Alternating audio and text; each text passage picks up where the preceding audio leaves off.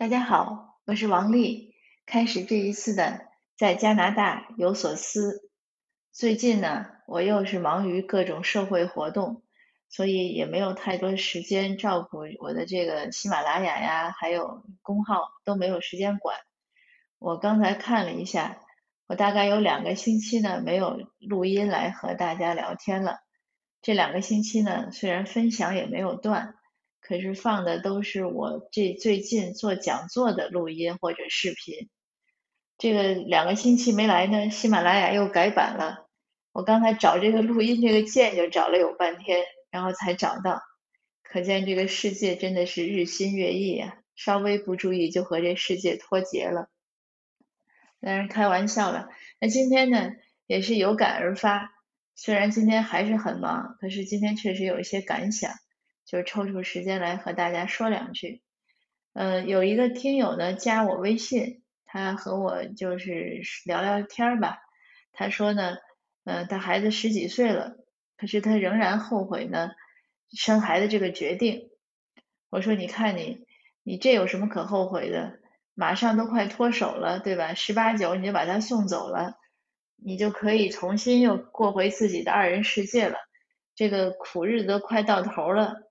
你反而后就还沉浸在后悔中，实在是没有必要。况且呢，生孩子这个事儿呢是不可逆的，就算他出生一天，你也不能退货，所以呢更不用后悔。就是后悔呢是不需要的，而且是不可，就是没有必要的，因为你后悔没有用。其实呢，不仅是生孩子后悔没有用，做任何事情呢后悔都没有用，因为已经做完了。那我觉得呢。呃，当然生孩子这个就是你，你如果后悔呢，你可以生一个，不要再生了，或者生两个后悔了，就不要生第三胎了。这就是一个你从后悔中获得的经验。做别的事儿也是，这个事儿如果你没做好呢，你以后就别做了，或者你觉得你方法不合适呢，你就改一下，但是都不要后悔。当然了，您可能说这道理谁都懂，可是他就不容易做到。呃，怎么能做到不后悔呢？我想了想呢，其实你后悔呢，还是因为你没有想清楚这个事情本身。呃，就励志的话就不说了，比如说人性人生呢都是单行道，都不可逆，所以后悔就没有用。但是如果你这么理智，那就不会后悔了。那如果在有的时候我们难免感情嘛，感情用事，就觉得哎呀，就还是要后悔。那这个时候呢，我建议您呢。好好的把这个事情想一想，究竟这个事情中哪些因素让你不满意？是这件事情本身让你不满意，还是一些相关的事情让你不满意？比如说这个跟我吐槽这个听友吧，呃，他呢，其实我认为呢，他不是说生孩子本身他不喜欢，或者他不喜欢孩子都不是。那当然了，带孩子是很累的，关键呢是他一个人在带，生的时候呢。他先生怂恿着生，非要生，生完了呢，他先生呢就不怎么喜欢养孩子，就总是在在一旁待着吧，咱就这样说吧。那大家也见过一些父亲不怎么管孩子的，比如孩子那个玩，他在旁边刷手机，或者干脆晚上回家很晚，家务活都留给太太，嗯，或者对孩子的这个事情呢，呃，一干嘛都说，哎，问你妈去，就很多先生是这样。当然了，嗯，我们家先生不是这样，我们家孩子呢都是我们家先生管，所以您可能又快又说了，说你看这站着说话不腰疼。那我我们说养孩子呢，这只是一个例子。那对听友这个听友来说呢，我听了他聊了之后呢，我就讲，我说我觉得你不是说对养孩子这个事儿本身不喜欢，你是不喜欢你先生不管。那你在这个情况下呢，你就可以换一个想法。那那么多单亲的，对吧？还有那么多空中飞人的，嗯，那还有那么多离异的，那还有很多未婚妈妈，那不是也把孩子养大了吗？就是要用一要用一个代替的想法去想，而不是说就卡在那一个点上。我不是说我们要阿 Q 精神啊，说什么事儿你都怎么样？那我觉得这个事情是两方面说，一方面呢，你宽慰自己。另外呢，当然要加强对那个先生的教育，要有一个引导，哎，要他改正。但是我们都知道，改改变别人的言行呢是很困难的，所以呢，你不妨在一边改正呢，哎，一边宽慰。这个宽慰呢，我也是从别的朋友那儿学来的。年轻的时候，那时候结婚以后呢，二人世界，但是都不爱做家务。但我后来遇到一个女孩，她呢就说，她说我就不喜欢我先生在厨房干活儿，就当然他这个也是有一点这个嗯重男轻女吧。她觉得说这个男人在厨房里就没有出息。哎，我说你怎么这么想呢？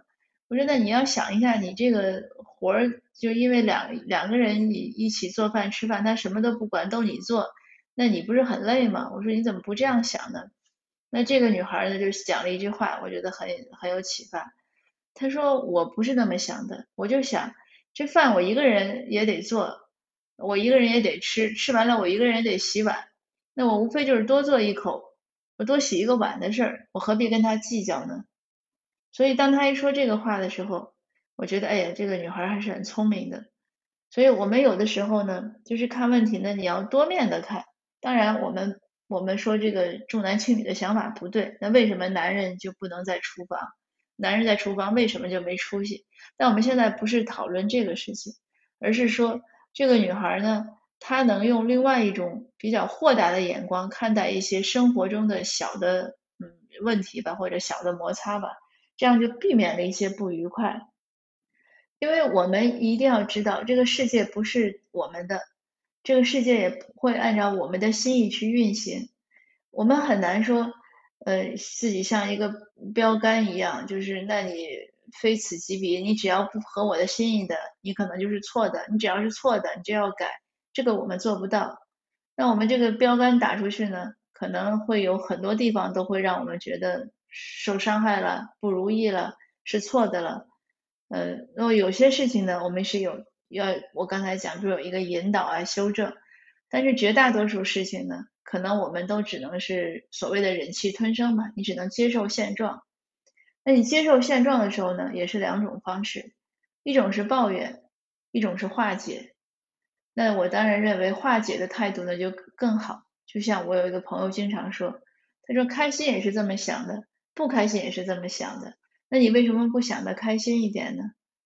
那刚他这样讲的时候，我觉得也是阿 Q 精神。我说你干嘛？为什么就就是要怎么怎么样？但是他这个话我仔细琢磨之后呢，再结合生活实践呢，确实是这样。对许多事情，对许多无可奈何的事情，那你与其去跟他硬怼，或者去。呃，去抱怨，去去生气，去后悔，或者去怎么样？不如呢，换一个眼光，或者换一个角度去接纳它，然后看怎么有办法去修正啊，去弥补。那比如说，呃，加拿大的听友可能你都知道，加拿大的火车是非常长的，它就尤其是货车，它一般有一百节，我数过。所以我后来发现，就是人们只要在那个平交道口等火车的时候，一般都是熄了火等。因为你只要被他拦住，怎么也得十五分钟。那在这个等火车的时候呢，你可以很着急，因为他耽误你事儿了。但是呢，你也可以熄了火，听听音乐呀，看看蓝天呀，呃，或者数数火车的结束呀，然后看看那个火车上的涂鸦呀，有的时候看着还挺有趣的。那或者你跟周围的车里的司机聊聊天啊，或者刷刷手机。总之，你总是会有一些打发时间的方式。而不是在那儿很生气的说你这个火车我怎么这么倒霉啊？火车拦住了我的路啊！我要等十五分钟。说到后悔呢，也是这样。就我们知道说，理智的讲，不用后悔，后悔是没有用的。人生不可能重来，也没有那么多如果。那抛开这些，就是想，只要我们觉得有后悔的情绪或者埋怨的情绪。那我们就不妨去仔细的把这个情绪去化解，去去想一下那些让我们不愉快的事情的那些由头，一点一点一点，你都把它想清楚了，哦，你就会知道症结在哪儿，应该怎么去应对。那你下一次呢，又遇到这样的事呢，可能就会淡化一点，然后你也要强化自己，强迫自己不要去后悔。再下一次呢，就会更好一点。这也是我年轻的时候。一一点点学来的。我当时刚和我先生谈朋友的时候，呃，他很好，他不会后悔。我我当时总是会说，哎呦，什么什么事儿，他就说你别这样讲，呃，你就这样讲没有用。那几次几次慢慢的就是有意识的强化，那后来呢，我也就没有这些要去后悔啊、去追悔的这些习惯。当你没有这些习惯的时候，你会发现很多事情很轻松，因为你自己减去了那个那一层感情的负担。就像我们跑步，其实你可以很轻松，但如果你觉得是个负担，你觉得很累，你不停的喘，不去调整呼吸，就会越喘越累。但如果你去哎提口气，身子轻一点，有意去调整呼吸，配合你的步伐，你心里不要想着是个负担，你会觉得会跑得轻松。我们做事情啊，怎么样，就是什么人生啊什么，其实都是一样的。嗯，那大家不妨试一试。后悔的时候呢，首先第一要制止这样的念头，第二呢要深入思考一下，想一下应对的方法。下一次呢？又有的时候呢，就又要制止。那我想呢，可能出不了三五次，你这个想法呢就会淡化，然后你就会发现，哦，原来生活其实蛮轻松的，不是我们想的那么辛苦。那今天的分享呢就到这儿，谢谢您的收听，我们下次见。